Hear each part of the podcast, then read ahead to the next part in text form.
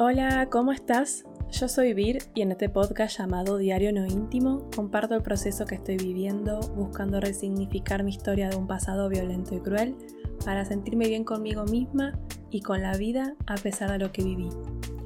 En este episodio voy a hablar sobre la relación con mi cuerpo, por qué me sentí un monstruo, por qué me desconecté de mi cuerpo y lo sentí como algo externo a mí, que bueno, en cierta forma me traicionó y cómo, dejé de confiar en él y, y bueno, cómo fue y es el proceso de los últimos años para conectarme nuevamente y de a poco recomponer la relación conmigo misma.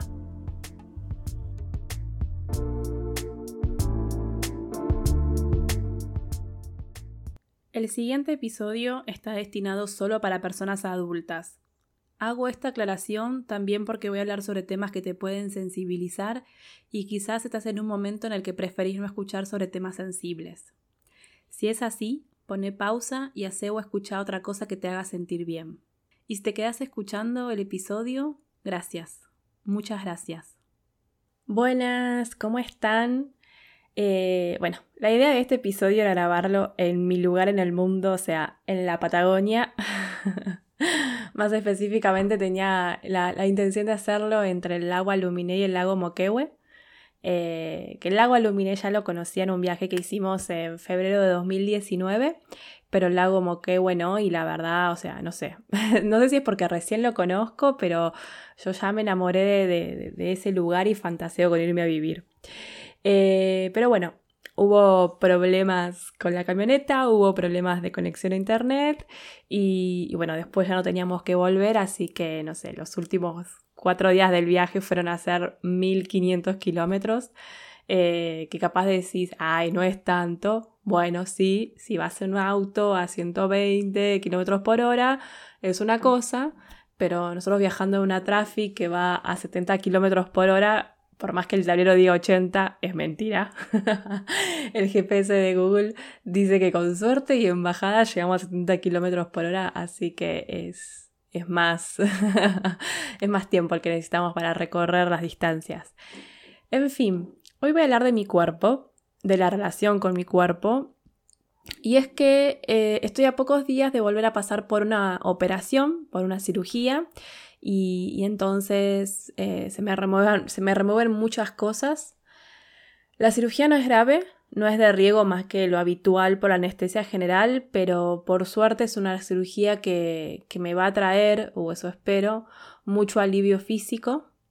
Es una cirugía que espero hace meses, que me costó tomar la decisión y que si bien va a traer alivio físico, a nivel mental va a traer un cambio muy grande y sé que la relación con mi cuerpo se va a ver muy afectada nuevamente, pero bueno, no me quiero adelantar, vayamos por parte y, como digo siempre poniendo en contexto. A ver, la relación con mi cuerpo. Eh, cuando era nena era deportista, o sea, medio por obligación y medio porque creo que me gustaba, porque era eh, los momentos donde podía divertirme y olvidarme de, de la violencia, la crueldad que vivía en mi casa. Lo digo por obligación porque fue una decisión de, mi mamá que tuvo eh, de ponerme en cuanta actividad extraescolar pudo.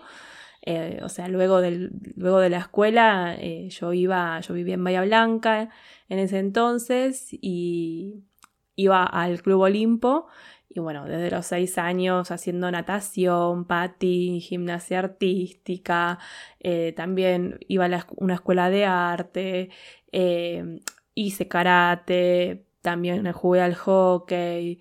Eh, pero bueno, obvio, o sea, a mí me gustaba porque eran momentos donde podía ser una nena que jugaba, aprendía y, que por momentos su cuerpo no, era una bolsa de boxeo donde un adulto podía descargar su, furia, sus frustraciones, o, como conté en el otro episodio, perversiones prohibidas. O sea, sí, estoy hablando de, del abuso sexual. Así que la relación con mi cuerpo creo estaba bien hasta que... Eh, bien, una forma de decir. Cuando te preguntan, ¿estás bien? Y decís, sí, o como te preguntan, ¿cómo estás? Bien, y vos es ese bien medio que, no, estoy como el orto. Bueno, más o menos así. pero quizás no, no a esa edad, eh, entre los 6 y 10 años, como que no tenés mucha, no te lo preguntás o no tenés mucha conciencia, o no tenés muchas palabras, no tenés herramientas para ponerle eh, o, para poner palabras a lo que te pasa. Así que, eh, pero bueno, ponele que estaba bien hasta que tuve mi primera menstruación y, y comencé con los periodos menstruales. Eh, mi primera menstruación la tuve a los 10 años, todavía me acuerdo la fecha, fue el 10 de agosto de 1995. Es más, mi blog lo abrí y escribí la primera publicación el 10 de agosto de 2004, un poco coincidencia y otro poco no. Eh, tenía que ver con esto de, del diario íntimo, ¿no?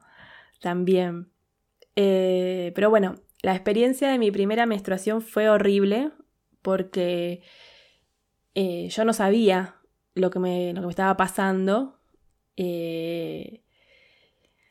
y ya tenía información, por más que tuviera 10 años yo tenía información porque eh, Guillermo, o sea, mi padre, el año anterior, en el, en el 94, había sufrido tres infartos y, bueno, se le había declarado la diabetes, hipertenso y estaba anticoagulado. Eso significaba que si él se cortaba, eh, era más difícil que se coagule, entonces por ende, depende de la o sea, del corte, eh, podría morir desangrado. O sea, eso es lo que eh, nos dijeron a nosotros. Que igualmente no entiendo esa información para una nena de 9 años, una nena de 6 y, un, y un nene de 2, 3 años tenía mi hermano. Eh, ¿Para qué? Ese miedo. Bueno, igual, con el infierno en el que vivíamos, como que eso era más comedia que, algo de terror. Pero bueno, eh, yo sabía que si te salía sangre, mucha sangre, te podías morir. Entonces, claro, o sea, cuando a mí me viene la primera menstruación, yo sí tener información de que eso me podía llegar a pasar por ser, por ser mujer, eh, yo no quería contar, o sea, yo no, no, me daba miedo contarle tanto a mi mamá como, como a mi padre lo que me estaba pasando, o sea, eh, porque por un lado podía ser producto de, esto que, hacía el pervertido, eh, podía ser por los golpes que me daba, porque a veces mi padre también me pegaba patadas. Entonces, eh, yo no conté apenas empecé a, haber sangrado en, en, mi ropa interior, sino que eh, pasé toda una noche en la cual lloraba pensando que me iba a morir. Y al otro día, cuando, cuando mi, mamá me dijo de ir a la escuela, fue como, no, yo así no voy a la escuela. Y así fue como, como se enteró. Y me felicitó, pero obviamente eh, para mí lejos estaba de ser una buena noticia, porque a mí me dolía muchísimo, pero muchísimo. O sea, yo después hasta que no empecé a tomar pastillas anticonceptivas a los 15 años, sufrí muchísimo dolor. Eh, recuerdo una de las veces estar enroscada en la cama con, con dolor y lo que me decía era, eh, tenés que aguantar porque ahora sos señorita y, esto nos pasa a las mujeres. Porque encima los días que estaba menstruando no podía ir a natación, así que odiaba mucho, muchísimo cuando me venía. Y odiaba mucho la vida también, porque ya, ya, no solo era que el dolor en el cuerpo me lo provocaba otro pegándome o haciéndome cosas de adultos, ahora era mi propio cuerpo el que me hacía sentir dolor y eso ya me quebraba en mil pedazos. Porque aparte, ¿cuál era mi pensamiento, mi idea? O, ¿Realmente solo se viene a la vida a sufrir? O sea, ese era mi pensamiento o mi sentimiento a esa edad. Y, y con el accidente fue todo peor, porque se potenció todo el dolor y, todo el odio a mi cuerpo y a la vida. Eh, el accidente, que bueno, ya lo conté en otros episodios, que, fue cuando en enero de, del 97, el 25 de enero del 97, fue un accidente que tuvimos en, una ruta del sur de Chile, eh, en el cual, bueno, yo salí despedida del auto y, tuve una, una, fractura, luxación y no me acuerdo qué, ahora se me fue la otra palabra justo, pero me tuvieron que reconstruir todo el brazo. Eh, y, y, bueno, lo que sucedió después de la operación es que por todos los corticoides, por la mala alimentación por parte de mi abuela paterna, que es la que más me cuidó, que bueno, que también lo conté en otros episodios, o sea, además súmenle, yo estaba tirada en la cama sin poder moverme y ella me traía tortas, facturas, todas cosas dulces para comer mientras veíamos novelas. Eh, pero claro, yo no podía hacer ejercicio físico, así que empecé a engordar rápidamente. Y, bueno, no contemos con todo lo que yo ya, estaba sufriendo, o sea, eh, porque aparte se les ocurre meterme en la cabeza que lo más importante en la vida es ser flaca y que yo tenía que hacer de todo para ser flaca. Eh, o sea, en el mismo momento en que tenía un hueso creciendo de nuevo, resurgiendo de las astillas que quedaron y, y esta gente adulta enferma, o sea, no sé, bueno, no sé si es enferma, pero sí, pero no, no sé cómo... Bueno, no, no me quiero enroscar con la parte patológica, pero por un lado me daban de comer cosas poco saludables y por otro lado me decían que no estaba bien ser gorda. Y, y como si no, y como si fuera poco todo lo que ya estaba pasando, eh, en todo ese momento de vulnerabilidad y fragilidad en la que estaba, me enseñan a hacer cosas para que supuestamente mi cuerpo no procese lo que comía y así poder comer sin engordar. Eh, pero bueno, igualmente sabemos que eso no existe.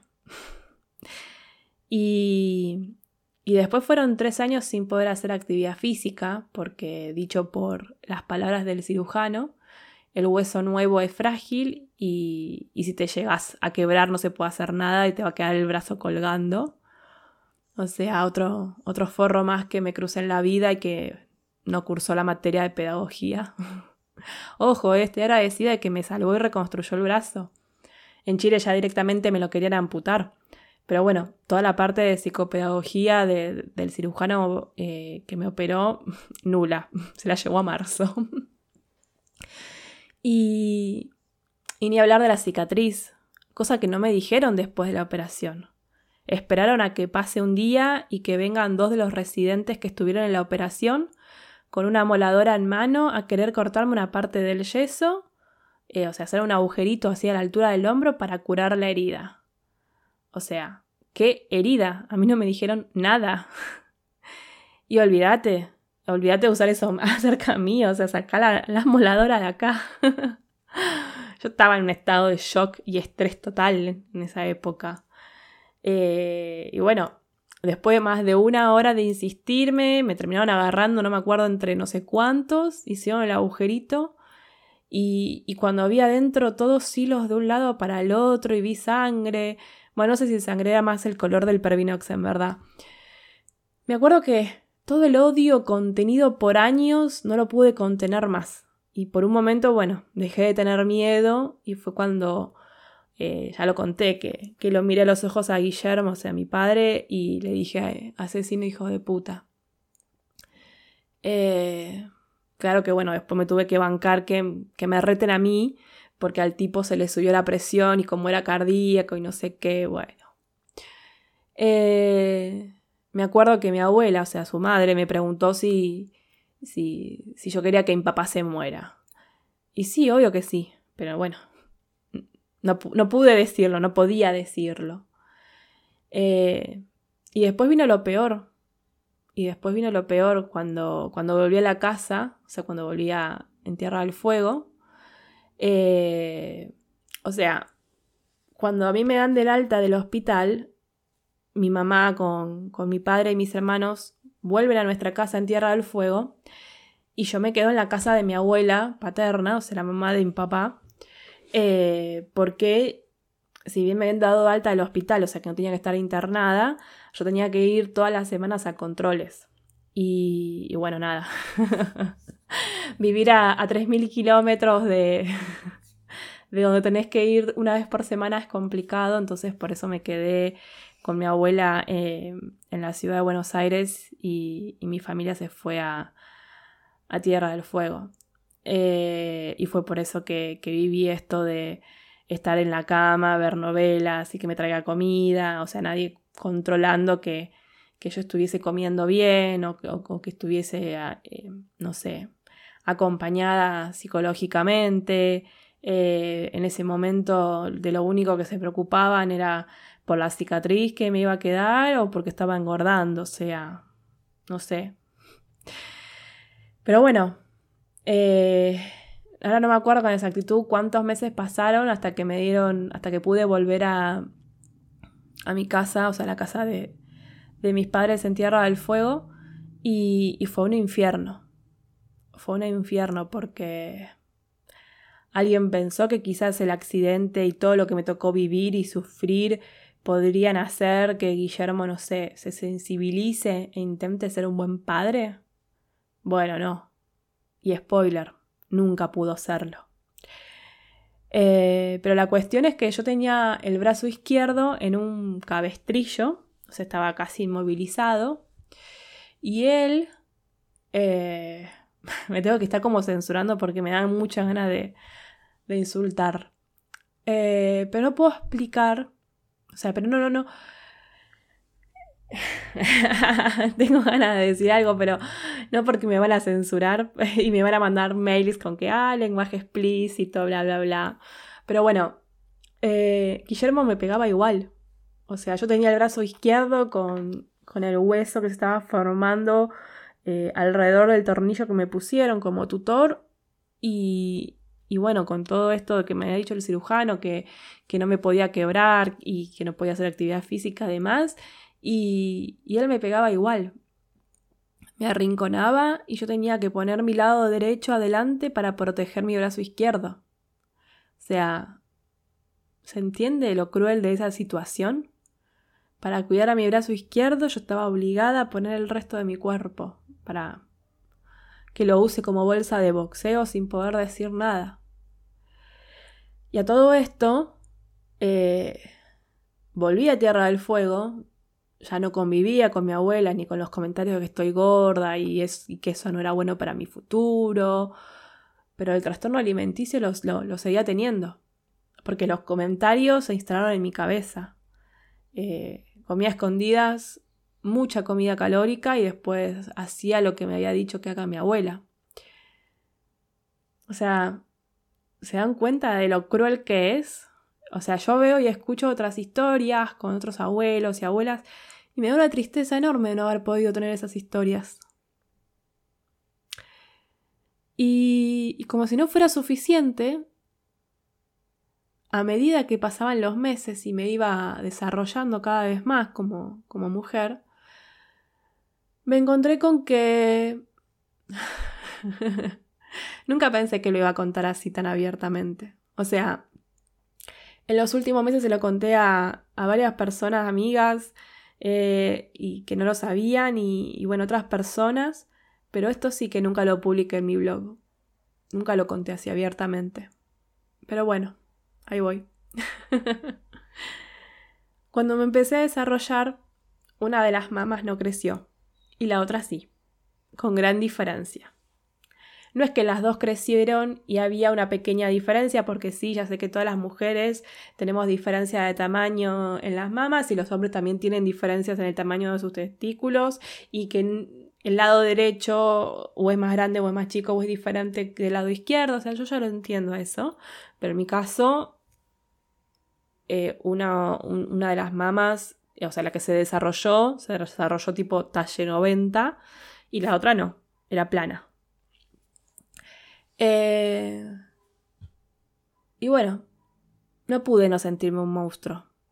O sea, todavía no terminaba de procesar lo de la cicatriz y ahora tenía que procesar esto, que encima nadie me podía explicar el por qué.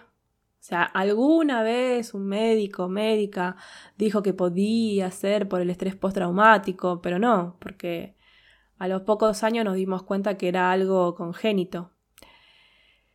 Y, y sí, por ejemplo, mi hermano Patricio tuvo una enfermedad congénita que, no se terminó de formar su cuerpito, sus huesos, los callos de los huesos, y por eso falleció.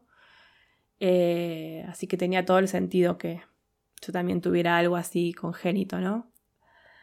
En mi caso, eh, se llama hiperplasia y, uno de los médicos diagnosticó el síndrome, eh, que es el síndrome de Poland incompleto.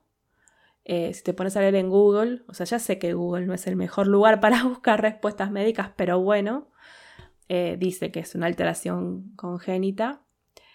Vuelvo a lo mismo porque Patricio tuvo esto, ¿no? O sea, osteogénesis, que también es una alteración congénita que se hereda de uno de los padres. O sea, en fin. Muchas gracias por la herencia. Siempre hago ese chiste. O sea, eh, si quieren hablar de pesada herencia, vengan a. vengan a hablarme. Pero bueno.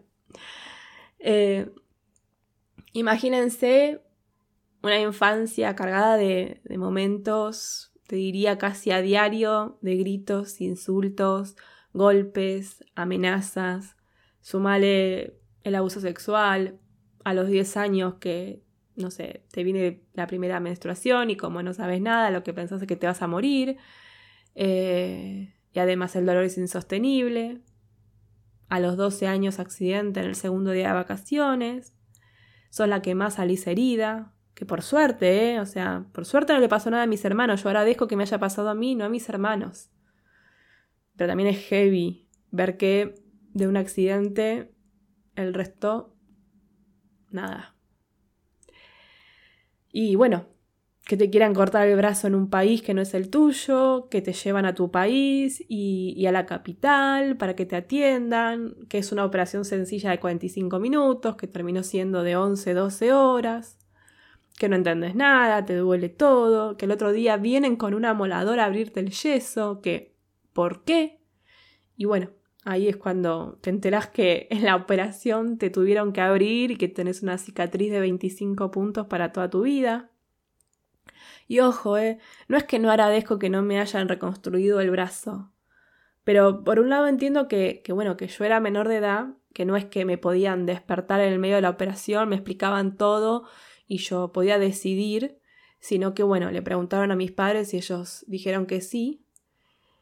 Lo que yo reclamo es que cuando me desperté y me llevaron a la habitación, tendría que haber habido una psicóloga, una psicopedagoga, alguien especialista en salud mental de adolescentes con estrés postraumático, que me cuente, que me explique, y no enterarme por dos residentes que estuvieron en la operación y que tenían una moladora en la mano para hacer un agujero en el yeso y curarme la herida. Eh, y encima, bueno, como les conté, mi familia se volvió a, a, mi casa y yo me quedé con mi abuela paterna. Una abuela paterna a la que, no sé, hacía seis meses había enviudado de su marido de toda la vida y que sufrió además de la muerte el enterarse en el velorio que, que mi abuelo tenía otra familia, otro hijo, que, que es mi tío, pero que bueno, no lo conozco y es algo que me encantaría poder hacer alguna vez. Lo busqué un par de veces eh, en redes sociales, pero bueno, no sé si usa el apellido de su padre, que bueno, es el mismo que el mío, o usa el de la madre, o en redes capaz que no lo usa directamente. en fin. Esto que cuento igual de mi abuela no es para justificarla, es que en verdad quería contar que yo también estaba de duelo porque se había muerto mi abuelo. O sea, mi abuelo muere en agosto del 96 y el accidente fue en enero del 97, así que salir del hospital e ir a lo de mi abuela y que no esté mi abuelo fue, fue un golpe muy duro también, porque yo me enteré que, que mi abuelo falleció y estando en Tierra del Fuego y no es que vinimos al velorio o al entierro. Eh, tu abuelo murió y eso fue lo que nos dijeron. Y, y yo como que termino de confirmar que se murió cuando cuando salgo del hospital y entro al, departamento y no estaba. Pero bueno, con todo esto eh, eh, eh, es como que quiero poner en contexto cómo es que llegué a odiar mi cuerpo y odiar, y odiar mi existencia. a veces me toma mucho tiempo, ¿no? En poner en contexto. Pero bueno, yo lo necesito. Y después a los 19 años mi nona me regala la cirugía estética para corregir la simetría de las mamas. Eh, yo feliz hasta que bueno empezaron los problemas porque se contracturó la prótesis más grande, primero de forma leve y luego directamente se convirtió en una roca. Pero bueno, tuve que esperar hasta poder cambiarme las prótesis eh, hasta el 2018, que, que, recibí dinero en resarcimiento por, por, cómo me trataron injustamente en mi último trabajo en relación de dependencia. Eh, Ahí el cirujano me dijo que había posibilidad que se vuelva a contracturar, eh, pero bueno, yo elegí operarme igual y cambiarme las prótesis. Yo para, para esta altura, o sea, antes de operarme y, ya con la contractura grado 4, yo ya tenía las cervicales rectificadas por, por la contractura que tengo en toda la zona de la espalda, desde la altura de las mamas hasta el cuello, incluido hombros y la zona de los clavículas. ¿Vieron la zona esa de las clavículas que, hay como en el medio? Eh, ¿cómo, ¿Cómo explicarles? O sea, para nada podcast lo que voy a hacer ahora, pero viste que vos tenés las clavículas y como que podés meter, no sé si ustedes pueden meter como deditos para abajo eh, entre la clavícula y donde, donde empieza la espalda. Bueno, eso yo no puedo, es roca, es duro como una roca. Eh, y, bueno, también tengo los hombros contracturados. Y lo hablo en presente porque, bueno, me operé en septiembre del 2018 y, en menos de dos años ya volví a sentir la, misma contractura en la prótesis, pero, pero esta vez fue más brusco porque no fue pasando de contractura tipo grado 1 a la 4, sino que, ¡pum!, de la 4. Pero claro, en medio del inicio de la pandemia y yo con mucho miedo, recién el año pasado, en noviembre, que, fue cuando después que me dieron las dos dosis, fui a ver al médico y me dijo, me confirmó que sí, eh, que otra vez está contracturada a nivel 4 y que hay que operar urgente. La diferencia es que esta vez no voy a volver a ponerme prótesis, sino que decidí quitármelas. Decidí priorizar la salud física antes que la salud estética, si es que existe ese término. Decidí sacarme una piedra del pecho, o sea, va las dos, me voy a quitar las dos, pero bueno, la otra eh, está perfecta. El problema es, es una que es casualmente la, del lado que no, no está desarrollado. Así que nada, no puedo creer que estoy contando esto tan íntimo, pero, pero ¿saben por qué lo cuento? Porque en esto de buscar sobre por qué se me volvió a contracturar la prótesis, encontré información sobre la enfermedad de los implantes mamarios, que, es algo que no, está muy difundido, que, recién ahora se empieza como a difundir, que en redes sociales. Eh, y, empecé a leer síntomas que, causa este, esta enfermedad de los implantes mamarios. Eh, leí eh, historias y experiencias de otras mujeres. Hay, un grupo de Facebook que, que, es sobre la enfermedad de los implantes mamarios. Y, bueno, o sea, en mi caso, por suerte, de todos los síntomas que, pueden causar, es la parte de las contracturas que tengo, em, que son muy dolorosas a veces. Ni les cuento cuando haya humedad. Estoy justo grabando el podcast en un día del 100% de humedad y haber venido, haber estado la semana pasada en un lugar donde había 0% de humedad y ahora estar acá, no sé, me duelen hasta los pelos, creo. Pero bueno, eh, mi idea con esto no es que si por ejemplo tenés prótesis mamaria te, agarre miedo y, dudas y quieras eh, sacártelo porque hay que sacarlo por la enfermedad. O sea, no es algo que, le pasa a todas las mujeres y, esto de que se contracture, bueno, tampoco es algo que le pasa a todas las mujeres. Eh, parece como que es un rechazo de mi cuerpo. Eh, a ver, si tenés prótesis mamaria y sentís que, no sé, tenés síntomas que no se pueden explicar o que, no sé, vas al, a la médica clínica o a diferentes especialistas y es como, no, pero estás bien, los análisis bien y demás, bueno, lee, lee por las dudas, pensalo. Eh, yo igual me acuerdo que en el 2018, antes de operarme, Flor, mi amiga, me, habló sobre esto, pero bueno, yo estaba más como ilusionada por, por volver a operarme y, y, que no vuelva a pasar y qué sé yo.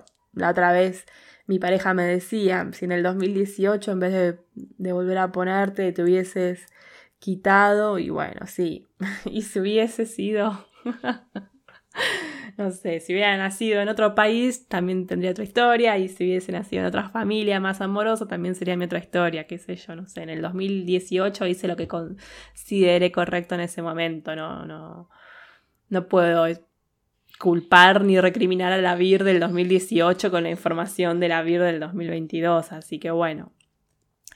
Eh, yo leí leí sobre todo porque a mí me interesa mucho leer las historias y las experiencias de otras personas y, a mí no me quedaron dudas. O sea, el traumatólogo ya me dijo que una vez rectificadas las, cervicales eh, es difícil volver a que vuelvan a su lugar, pero bueno, sueño con que dentro de unos meses por lo menos ya no tener contracturas.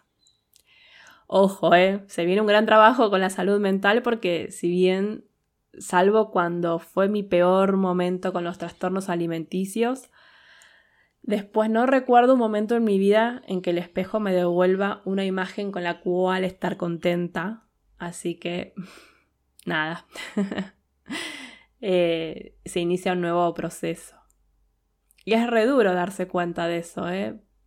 O sea, pero también valoro muchísimo mi cambio de actitud frente a mi cuerpo. O sea, en vez de agredirlo, ahora le agradezco. Le agradezco todo lo que se bancó y sigue de pie, le agradezco todo lo que me ayuda a vivir, eh, como esto de ir hasta las orillas de un lago en el medio de los Andes. Eh, ahora estoy más contenta eh, con mi cuerpo. Por más de que no me guste el reflejo, por más que no siempre me guste el reflejo que me da, igual estoy más contenta. pero bueno, nada, me estoy sanando. La semana que viene no sé si va a haber episodio porque justo me operan el día en que se publica, el martes, y no sé, queda raro. Mira si me pasa algo y sale el podcast así. Ah. bueno, sí. Puede que, que, haya un episodio y voy a hablar, qué sé yo, seguramente sobre el miedo que tengo o los miedos que tengo, no sé. Eh, antes de terminar el episodio, quiero dejarte un, ejercicio que nació de un texto que escribí para mí misma el otro día pensando y, sintiendo sobre esto de la operación. Y es, eh, si tuvieras que escribirle una carta a tu cuerpo, ¿qué, cosa, ¿qué cosas le agradecerías a tu cuerpo? ¿Qué le dirías? En fin, yo hice esa carta y fue muy movilizante. Como siempre digo, gracias por estar del otro lado, por escucharme, por escribirme. Me encanta que me escriban sobre lo que pensaron o sintiendo, sintieron al escuchar el podcast. Eh, me pueden escribir por mail a holavira.mehacebienescribir.com o también desde mi web mehacebienescribir.com. Eh, recordarles que tengo el canal de Telegram y que se pueden suscribir a, mi lista de suscriptores, eh, donde a fin de mes envío una, carta un poco más íntima con, con otros temas que, también, que, no siempre hablo en los episodios. Eh, obviamente que esta carta la voy a enviar antes de operarme. Y también acordate que podés darle seguir o, suscribirte para, para, recibir una notificación cuando se sube un nuevo episodio del podcast y depende de qué app me estás escuchando, también podés calificar el podcast y eso eh, va a ayudar a que llegue a más personas. Y obvio que podés compartir el episodio con, con las personas que creas que les hará bien escucharlo. Muchas, pero muchas gracias Nos vemos en el próximo episodio. Chau, chau.